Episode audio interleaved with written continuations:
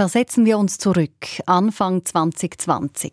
In der Schweiz sind wir noch Corona-frei, zumindest von den offiziellen Zahlen her.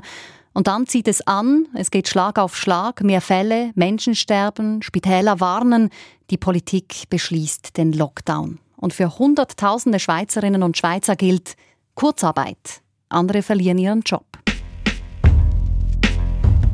In dieser Zeit, konkret am Wochenende, an dem der Lockdown angekündigt wird, am 15. März, setzen sich in der Schweiz so viele Menschen wie seit langem nicht mehr an ihren Computer und geben bei Google den Suchbegriff Grundeinkommen ein. Die Kurve dieser Suchanfrage schnellt regelrecht in den Himmel. Wieso? Ist das bedingungslose Grundeinkommen die rettende Idee in der Krise? Vier Jahre nach dem Nein an der Urne salonfähiger geworden? Oder nach wie vor nur Zukunftstraum, eine Utopie? Wir wagen uns an diese Fragen in Einfach Politik mit Stefanie Pauli und mir, Elian Leiser. Und helfen tun uns bei diesem Unterfangen, Steffi, 14 Personen. Sag uns mehr dazu.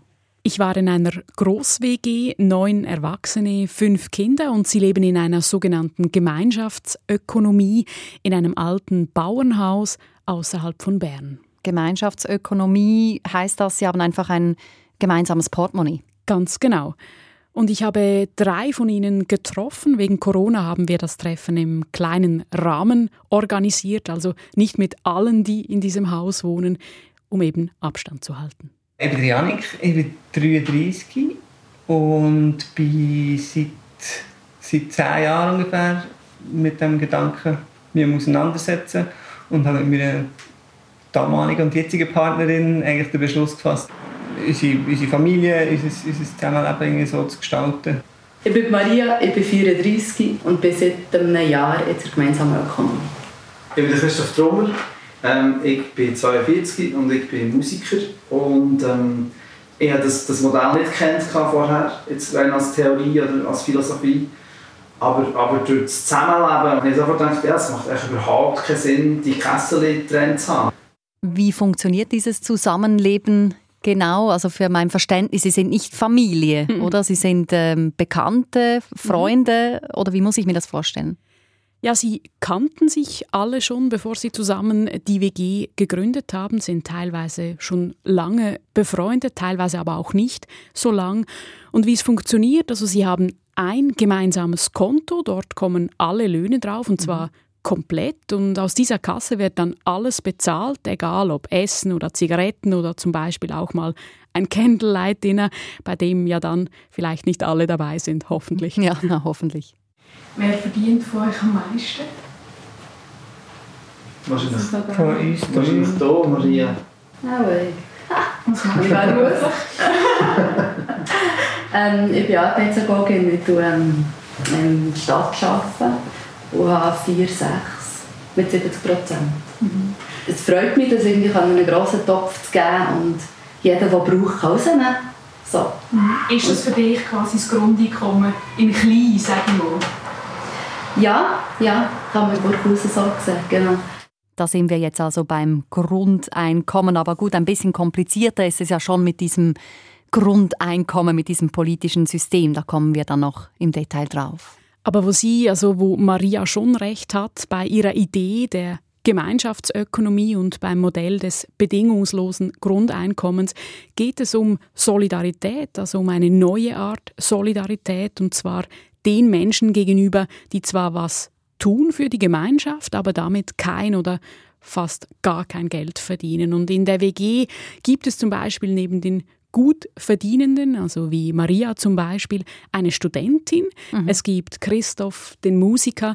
Es gibt die, die mehr auf die Kinder aufpassen oder mhm. gerade den Umbau des Bauernhauses managen, wie zum Beispiel Janik. Und alle haben sie Anrecht auf Lohn, egal ob sie auf dem Arbeitsmarkt sind oder nicht. In der WG mag das funktionieren. Politisch ist die Idee des bedingungslosen Grundeinkommens, diese neue Art von Solidarität, wie du es nanntest, sehr umstritten. Da gab es einige hitzige Debatten. Ich gehe dann arbeiten für andere, ich muss dann monatlich 2500 Franken des Geldes, das ich verdiene, einfach mal abliefern. Ähm, und irgendwann stelle ich mir dann schon die Frage, wann ist die Grenze erreicht, wann habe ich schlicht und einfach keine Lust mehr für andere zu arbeiten zu gehen. Ich bekomme es ja dann zwar auch wieder, aber es wird dann irgendwie hin und her geschoben. Ich gehe vor allem für andere arbeiten und das mache ich mit Sicherheit nicht. Das ist eben das diese, Illus diese Illusion, das ist eine Illusion, da kommen ganz viele Faktoren zusammen. Das ist, das ist etwas Soziales, das wir gemeinsam schaffen. Aber also noch eine, eine letzte Frage. Stehen wir alle hinter dem Prinzip AV? Schon, oder? Das ist genau dasselbe Prinzip. Das ist ein Generationenprojekt. Da hilft man einander aus. Das ist sozial, das ist solidarisch. So tönte es bei uns in der Schweiz 2016 im Jahr, in dem wir über das bedingungslose Grundeinkommen an der Urne abstimmten. Als erstes Land übrigens weltweit. Ja, da lohnt sich also auch ein kurzer Blick zurück. Was ist rund um das Grundeinkommen bis jetzt passiert? 2013 Bundesplatz. Die Initiative für ein bedingungsloses Grundeinkommen wird eingereicht. Legendär ist der 4. Oktober. Das Komitee kippt einen Berg fünf Räppler auf den Bundesplatz. 2016 trotz großer Kampagne die Initiative Shift Up und zwar klar mit 23,1 Prozent Ja-Stimmen. Ein Achtungserfolg, sagen die Initianten. Prognostiziert wurden nämlich etwa 8% Ja-Stimmen. Dann folgen verschiedene Experimente in, im Ausland, in Finnland, in Kenia, in Kanada wird das Grundeinkommen mit kleinen Gruppen getestet. Auch in der Schweiz wird das 2018 versucht, in der Zürcher Gemeinde Rhinau. Das Projekt scheitert aber am Crowdfunding. Es kommen gerade mal 150.000 Franken zusammen. Das gesetzte Ziel war 6 Millionen. Und jetzt, Anfang November, nimmt ein Komitee in Zürich einen neuen Anlauf. Das Grundeinkommen soll mit 500 Personen getestet werden. Das wäre dann der erste Versuch in der Schweiz, zumindest im offiziellen Rahmen. Ja, weil im inoffiziellen Rahmen gibt es schon solche Versuche, Kleinstexperimente, die sich an das Prinzip des Grundeinkommens anlehnen, wie eben die 14 Personen in der WG in Bern. Wie leben die eigentlich? Also du hast gesagt, Steffi, Bauernhaus auf dem Land. Ist das da total simpel, alt? Nein, äh, überhaupt nicht. Das Haus, das wird gerade frisch renoviert, sehr stilvoll, moderne Küchen. Da gibt es nämlich für jede Familie eine, aber eine auch, Küche. Ja, aber auch eine Großküche, also wenn für alle gekocht werden will. Okay. Also ich würde sagen, sie haben es sich gut eingerichtet und fühlen sich offenbar wohl bei diesem Gemeinschaftsprojekt. Auch Maria, die am wenigsten lang dabei ist. Warum ich das sinnvoll finde, gibt es ganz viele Aspekte, aber einer ist, dass äh, es vereinfacht ganz viele Sachen. Es ähm, nimmt dem Geld so ein bisschen den Wert weg, ähm, respektive oder gibt ihm, gibt ihm auch mehr so, und gibt vor allem uns mehr. Und es gibt eine Sicherheit. So. Aber es war jetzt auch nicht eine wahnsinnige Umstellung. Gewesen. Ich hätte mir es grösser vorgestellt. Was hättest du gedacht, wie es kommt? Ähm, vor allem emotional, wenn das Gefühl hatte, es passiert mehr. Ähm, ich schaue dann ganz genau, wer, wo, was. Es gibt oder ich verändere mein Konsumverhalten. Ähm, das habe ich nicht im Sinne von, äh, ich habe schon vorher bewusst konsumiert, ähm, überlegt, wo ich mein Geld deponiere. Ich muss auch nicht sehen, wer gibt für was Geld aus im, im, im, im Detail und gleich weiss ich ja so ein bisschen, ja, die Leute laufen nicht mit irgendwelchen Gucci-Täschchen oder so, wo man ihnen sagen höre, für das hätte ich jetzt nicht unbedingt Lust, mein Geld, dass, ja, dass mein Geld ausgegeben wird. Also so ein, ein gewisses Grundvertrauen und Einverständnis mit dem Konsumverhalten von, von der, vom Rest der Gruppe setze ich jetzt schon ein bisschen voraus. Also wenn das wie total anders wäre oder ein mega unökologischer Lebensstil oder so, dort würde es zu, zu Konflikten führen. Und da wissen wir halt voneinander, dass wir eh nicht gleich, aber wie so einen gewissen ähnlichen Standard ähm, haben.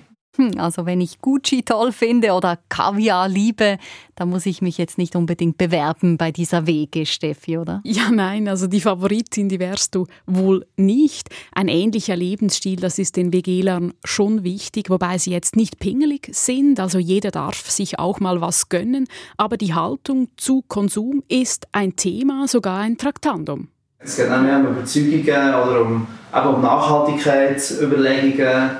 Aber weil man daran zahlt, hat man natürlich auf das Gefühl, man hat jetzt etwas dazu zu sagen. Mhm. Und, und, so, und so Sachen diskutieren wir auch. Also das ist etwas, was wir auch wir haben auf unserer Traktandenliste für unsere Sitzungen ja, weil es ähm, zwei fixe Traktanten, gemeinsame Ökonomie, äh, technisch, also was, wer verdient wie viel, gibt es irgendwelche Veränderungen, hat man grosse Ausgaben und gemeinsame Ökonomie emotional. So, weil, weil wir sagen, wir, wir müssen immer nachfragen, ob es in diesem Bereich etwas gibt, damit man diese Sachen auch sagt mhm. und, und das Gespräch auch führt. Aber schlussendlich haben jetzt ein, ein Skandal haben wir jetzt noch nie gehabt, ja, würde ich sagen. Was wäre denn ein Skandal? Ja, wenn du heimlich äh, Kaviar kaufen würdest, wahrscheinlich. okay. Aber ich glaube, es geht um zwei Punkte, also ein ähnliches Verhalten beim Konsum und eine ähnliche Vorstellung vom Zusammenleben, dass mhm. eben jeder seinen Teil beiträgt, wenn nicht mit Geld, dann irgendwie anders, sei es eben auf die Kinder aufpassen, einkaufen, putzen und so weiter. Also nichts tun und sich bedienen lassen, das geht in der Wege nicht.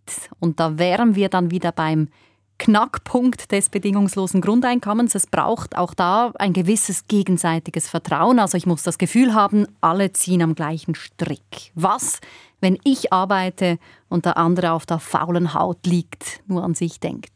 Ich bin dort und her, das Gefühl, in unserer, wir sind recht so eine kreative Bubble und, und in dieser Ebene würde ich mir da überhaupt keine Sorgen machen.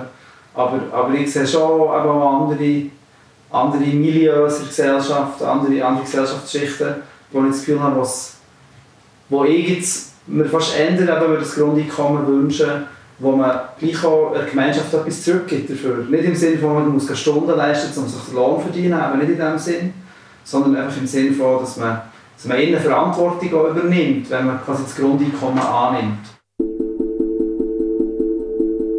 Beim bedingungslosen Grundeinkommen, wie wir es aus der politischen Diskussion kennen, wäre das anders. Das ist wichtig. Da dürfte ich faul sein, nichts tun und würde das Geld trotzdem bekommen. Ja, so funktioniert es. Du bekommst es sowieso, also ohne Wenn und Aber, übrigens auch wenn du gleich weiterarbeitest wie jetzt. Alle würden das bedingungslose Grundeinkommen bekommen ohne dafür etwas tun zu müssen. Klingt natürlich gut, würde mhm. ich auch nehmen, so ein Zustopf, aber so einfach geht es eben doch nicht. Jetzt wird es kompliziert. Du würdest nämlich nicht mehr Geld kriegen als jetzt, auf jeden Fall nicht, wenn wir davon ausgehen, dass es so funktioniert, wie vom Initiativkomitee damals angedacht. Wieso denn jetzt nicht?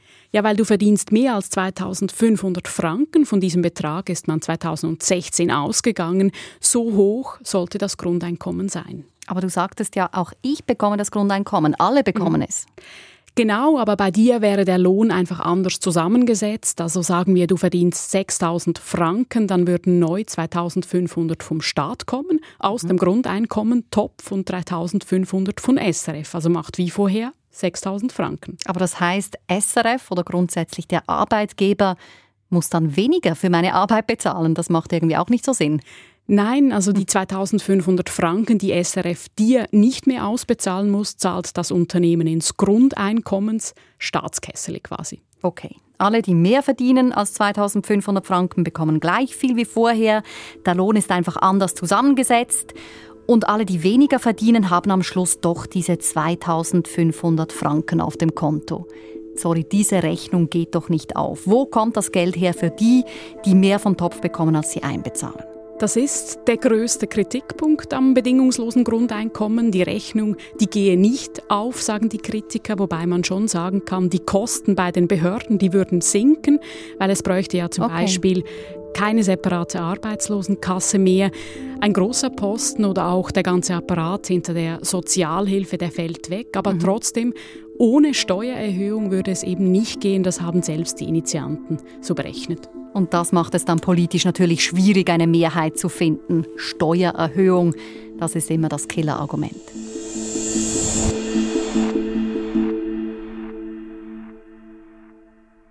Steuererhöhung. Gibt es das auch bei der WG in Bern? Also im übertragenen Sinn, wenn nicht genug Köller reinkommen, dann muss jemand halt mehr arbeiten gehen oder sie holen eine Person neu in die Wege, die gut verdient? Nein, das gibt es nicht. Also bis jetzt war das zumindest nicht nötig, aber klar, die finanzielle Auslegeordnung, die war gerade am Anfang recht wichtig. Ehrlich war es mir so, es hat vorher, wir haben ja alle überlebt. Ja. Also war es logisch, dass wir weiter alle überleben, wenn wir das Geld zusammen haben. Wenn niemand auf einmal anfängt, extrem über seine Verhältnisse zu leben.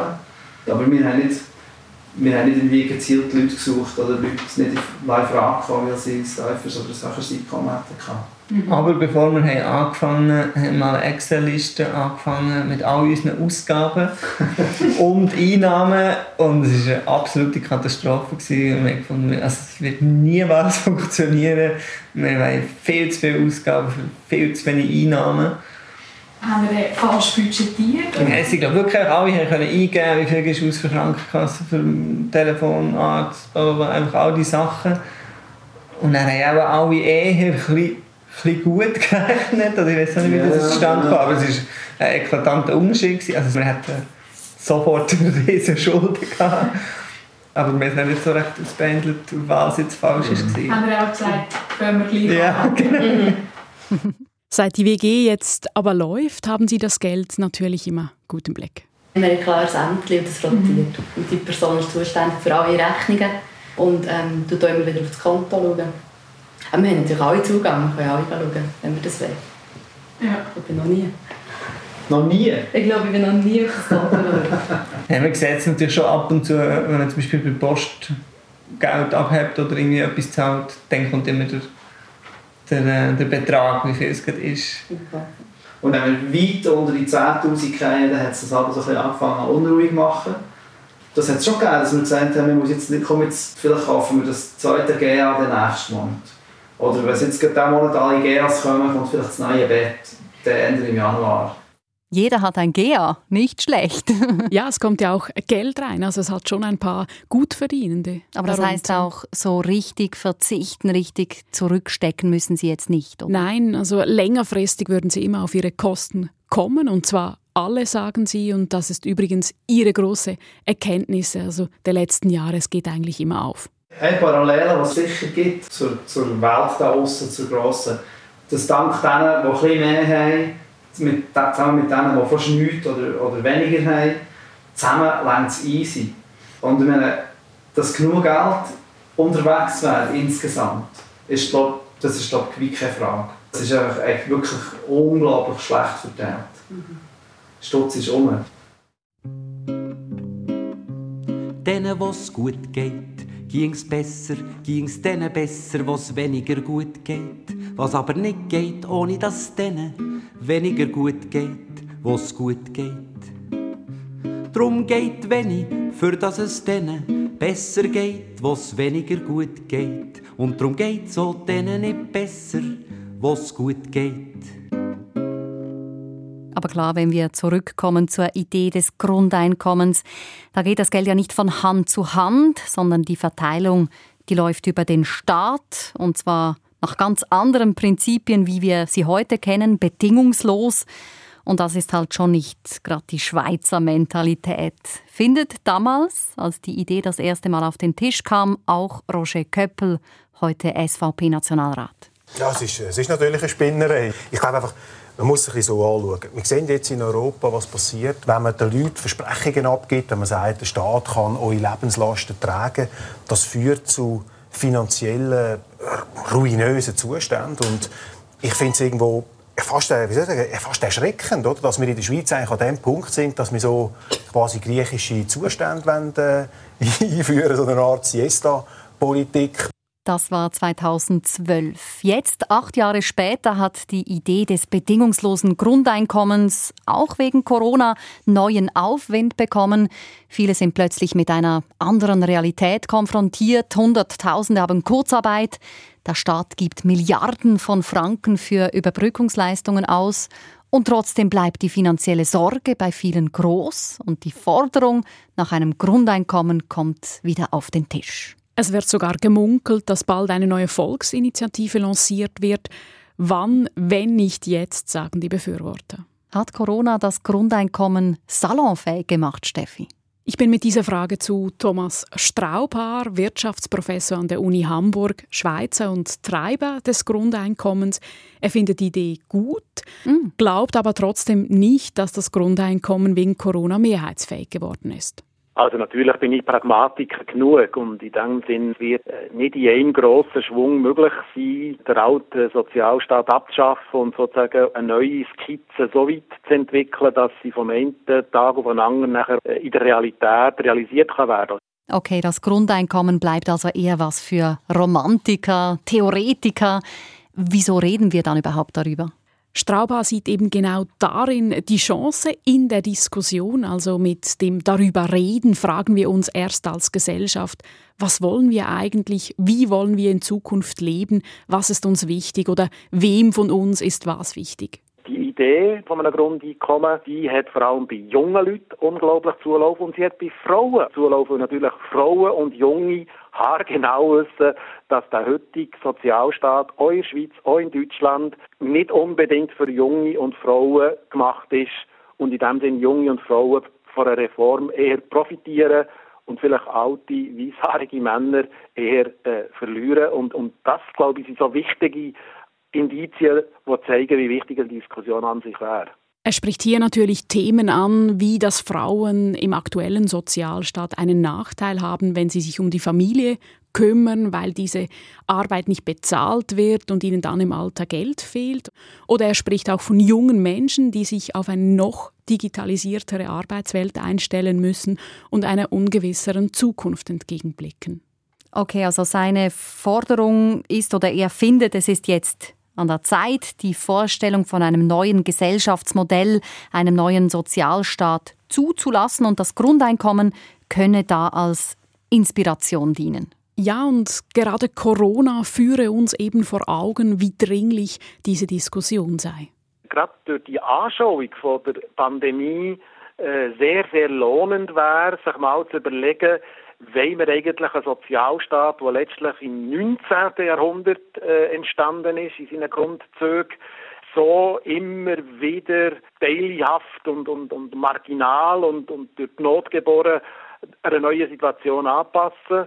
Ähm, und wäre es nicht viel, viel klüger, jetzt einen neuen Sozialstaat zu entwickeln, der den neuen Situationen vom 21. Jahrhundert gerecht wird.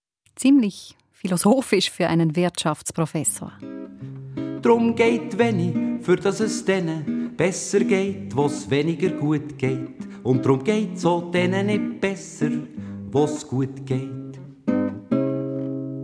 Was findest du jetzt eigentlich, Steffi, nach deinem Besuch in Bern in dieser WG? Wäre das auch was für dich? Ziehst du jetzt da ein? Und nie mehr Kaviar essen? Spinnst du? Nein, jetzt im Ernst. Nie mehr Gucci. Ich fand es interessant zu sehen, dass ein solches Modell funktioniert, dass es funktioniert im Kleinen, diese große Idee im Kleinen. Mhm. Aber ja, es muss ziemlich viel stimmen, es muss ziemlich viel untereinander stimmen. Das war einfach Politik. Schön hört ihr uns, denkt ihr mit uns mit. Wir sind ja auch langsam schon so etwas wie eine kleine Gemeinschaft.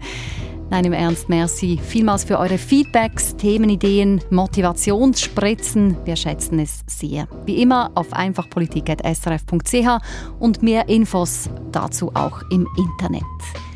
Produzent heute Michael Sali, Technik Remo Panzeri und im Studio waren Stefanie Pauli und ich, Elian Leiser.